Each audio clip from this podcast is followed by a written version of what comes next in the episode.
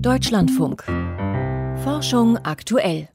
Kahle Stellen, wo einst Bäume standen. Ganze Bergflanken haben in den trockenen und heißen Jahren von 2018 bis 2020 ihren Wald verloren. Fichten vor allem. Nicht nur der Wassermangel hat ihnen zugesetzt, sondern auch der Borkenkäfer, der sich unter diesen Wetterbedingungen gut vermehrt. Rund 60 Millionen Kubikmeter Schadholz sind im vergangenen Jahr angefallen. Fünf Jahre zuvor waren es noch deutlich weniger, nämlich nur 13 Millionen Kubikmeter. Ein internationales Forschungsteam hat nun einen wichtigen Faktor identifiziert, der Wälder widerstandsfähig macht gegen den Einfluss des Klimawandels.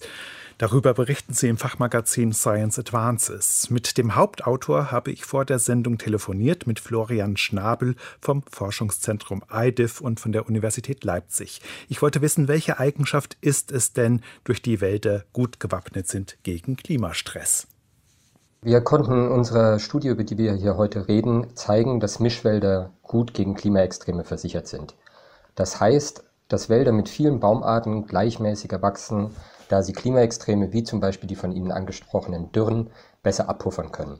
Und durch diese Versicherung hatten artenreiche Bestände in unserer Studie eine stabilere Biomasseproduktion als Monokulturen, also als Bestände mit nur einer einzigen Baumart.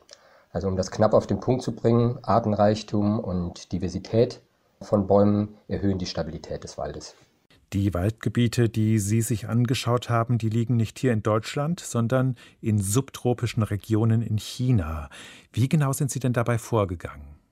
Unsere Daten hier in der Studie stammen aus dem weltweit größten Experiment zur Untersuchung der biologischen Vielfalt von Wäldern. Das ist das sogenannte BEF China Experiment. Und das ist eine internationale Forschungsplattform im subtropischen China. Und Sie können sich das so vorstellen, dass wir in unserer Studie Monokulturen, also mit nur einer Baumart, mit Wäldern vergleichen, die bis zu 24 Arten haben. Und das erlaubt es uns dann, den Einfluss des Baumartenreichtums auf die Stabilität zu untersuchen. Also ganz konkret bedeutet das, dass wir über zehn Jahre hinweg das jährliche Wachstum von über 20.000 Bäumen gemessen haben. Man könnte jetzt vielleicht sagen, ganz so überraschend ist es ja nicht, dass ein Wald, der reich ist an verschiedenen Baumarten, auch besonders widerstandsfähig ist gegen Klimastress. Aber Sie haben ja auch untersucht, warum das so ist. Was haben Sie denn da herausgefunden? Wir können in unserer Studie zeigen, dass es nicht nur auf die Anzahl der Baumarten ankommt in einem Wald, sondern vor allem auch auf ihre unterschiedlichen Eigenschaften. Und wir haben hier verschiedene Trockentoleranz- und Wassernutzungsstrategien der Bäume untersucht. Das bedeutet also bezogen auf das Baumwachstum, das wir anschauen, dass eine Baumart aufgrund dieser unterschiedlichen Eigenschaften zum Beispiel in einem trockenen Jahr gut wächst und eine andere in einem feuchten Jahr gut wächst. Und dieses unterschiedliche Wachstum der Baumarten stabilisiert dann letztendlich das Wachstum der gesamten Waldgemeinschaft. Es kommt also nicht nur darauf an, irgendwelche Arten miteinander zu kombinieren, sondern Arten mit unterschiedlichen und sich äh, vor allem ergänzenden Eigenschaften.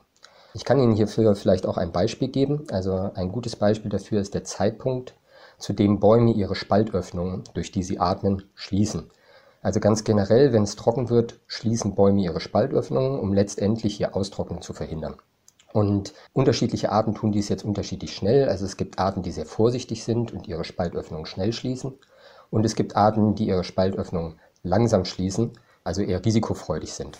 Und wir konnten jetzt in unserer Studie zeigen, dass es nicht nur eine dieser beiden Eigenschaften ist, die wichtig ist für Stabilität, sondern beide. Also dass wir sowohl risikofreudige als auch risikoarme Arten in einem Wald brauchen und dass dies dann die Stabilität fördert. Also auch hier, bezogen auf Eigenschaften von Bäumen, ist Diversität der Schlüssel für Stabilität. Die Mischung macht's also. Genau, die Mischung macht es in diesem Fall. Generell gefragt, welche Funktionen kann denn ein artenreicher Wald erfüllen? Funktionen, die auch für uns einen ganz handfesten Nutzen haben. Ja, also ganz generell können artenreiche Wälder sehr viele verschiedene Funktionen erfüllen und wie wir gerade besprochen haben, tun sie das meistens besser als artenarme Wälder. Ein Beispiel dafür ist, dass sie CO2 binden können, um dem Klimawandel entgegenzuwirken. Sie bieten aber natürlich auch vielen anderen Arten ein Zuhause. Sie sind äh, sehr wichtig für unsere eigene Erholung. Also ich sitze hier gerade zum Beispiel in Leipzig und der verhältnismäßig sehr artenreiche Leipziger Auwald ist ein ganz wichtiges Naherholungsgebiet. Und sie produzieren aber auch Holz und das ist sehr wichtig für letztendlich unsere Fähigkeit, nachhaltig und klimafreundlich zu bauen. Und in diesem Kontext ist auch ein ganz spannendes Ergebnis unserer eigenen Studie zu sehen. Wir konnten nämlich zeigen, dass Artenreichtum nicht nur die Stabilität fördert, sondern auch das Wachstum des Waldes erhöht. Das bedeutet, dass ein artenreicher Wald also nicht nur stabiler ist, sondern auch gleichzeitig mehr Holz produziert. Diversität führt sozusagen also zu einer Win-Win-Situation.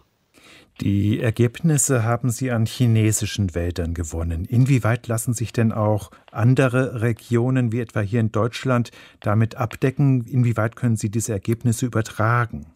Ja, also generell sind in der Ökologie lokale Studien sehr wichtig, da sich Prozesse zum Beispiel je nach Ökosystem unterscheiden können.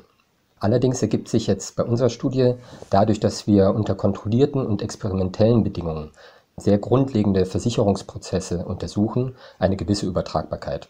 Also so haben zum Beispiel auch Studien in europäischen Wäldern gezeigt, dass Wälder mit vielen Baumarten gleichmäßiger wachsen. Und wir zeigen jetzt, dass es vor allem das Asynchrone, also dieses unterschiedliche Verhalten von Baumarten ist, das Stabilität erzeugt. Das letztendlich, wie vorher angesprochen, aus verschiedenen Trockentoleranz- und Wassernutzungsstrategien resultiert. Und durch solche generellen Eigenschaften die letztendlich alle Bäume besitzen, hoffen wir auch sagen zu können, welche Arten gemeinsam angepflanzt werden sollten, um Stabilität gegen Klimaextreme zu fördern. Für diesen Punkt braucht es aber auf jeden Fall noch weitere Forschung, die dann auch angepasst sein sollte auf das jeweilige Ökosystem, wie Sie vorher in Bezug auf deutsche Wälder angesprochen haben. Wenn ich das jetzt ganz praktisch fassen soll, wären das eigentlich zwei Punkte. Also aktuell sollten wir unbedingt den Artenreichtum von bestehenden Wäldern schützen, auch in Deutschland. Und zweitens, wenn das nicht mehr möglich ist und wir zum Beispiel aufforsten müssen, sollten wir auf jeden Fall auf Mischwälder setzen, die idealerweise aus Baumarten mit unterschiedlichen Eigenschaften bestehen sollten.